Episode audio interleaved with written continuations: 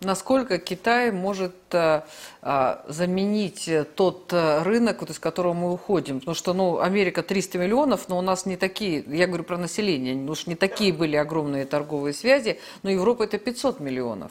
500 миллионов, и мы все, что бы они ни говорили про сырье, мы же не только сырье в Европу поставляли. Вот, и а, Китай, вот насколько он, я понимаю, что мы не можем рассчитывать только на Китай, есть и, и другие страны, которые будут э, готовы с нами э, сотрудничать, но тем не менее, вот э, насколько может увеличиться доля вот, российских товаров в экспорте, в импорте, извините, в, кито, китайском? Вот смотрите, я хотел бы, чтобы все-таки наши зрители или слушатели обратили внимание на э, такое самое важное обстоятельство, которое, как мне представляется, э, будет важно уже вот, что называется, в ближайшее время, как мы будем что-то выстраивать. Фактически вот вы спрашиваете, как, например, там условно через полгода будут складываться логистические цепочки и кто чего куда будет экспортировать.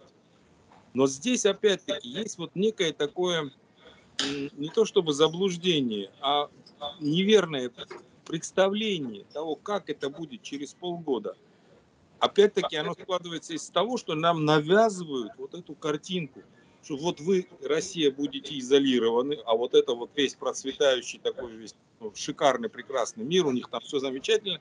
Вот изолированная Россия, которая ищет дырочки, как бы куда-то все-таки попасть, и вот может Китай поможет, может Индия поможет. Ничего подобного. Самое важное, что надо понимать, что через полгода мир в экономических руинах будет лежать. Из-за тех мер, которые сами же Запад и предпринял. Такого колоссального мирового финансового и другого торгового кризиса, как сейчас, не было никогда. Это они натворили сами. И я еще не до конца понимаю, зачем. Но теперь становится понятным, что и все провокации, которые сегодня мы видим на каком уровне подним, поднялись, были созданы только для того, чтобы обрушить все.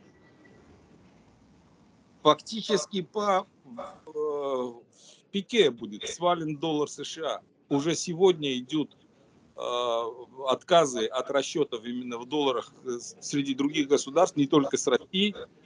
И как только все будут видеть, что эта валюта перестанет иметь важнейшие функции, как валюта расчета и валюта хранения, потому что они отказались фактически выдавать э, то, что у нас хранилось, наши золотовалютные резервы, которые были там в долларах США. Так они сами себя фактически обанкротили, понимаете? Вот о чем идет речь. Поэтому мир катится в колоссальный кризис. И кто первым будет настраивать новые логистические цепочки, мы еще увидим у нас получится как раз нормальный платежеспособный спрос в другом, в другом мире, в новом мире, в новом миропорядке, чем у Запада. Это я и имею в виду, когда говорю, что Запад сам себя изолирует. Потому что у них получится так, что у них все меньше и меньше ресурсов и средств для того, чтобы даже между собой вести торговлю. И, естественно, ценообразование будет расти, расти за счет налогоплательщиков Запада. И они там тоже это увидят и спросят однажды свои правительства, а с чего ради? С чего ради Европа затягивает пояса только для того, чтобы американцы свои какие-то задачи решали с Россией и с Китаем? Вот э, этому э, будет очень-очень совсем мал, маленький период, потому что никто такое терпеть не собирается. Все увидят, что нормальный мир в своем большинстве развивает и торговлю, и новые какие-то сценарии будущего – и пойдут вместе с нами в светлое будущее.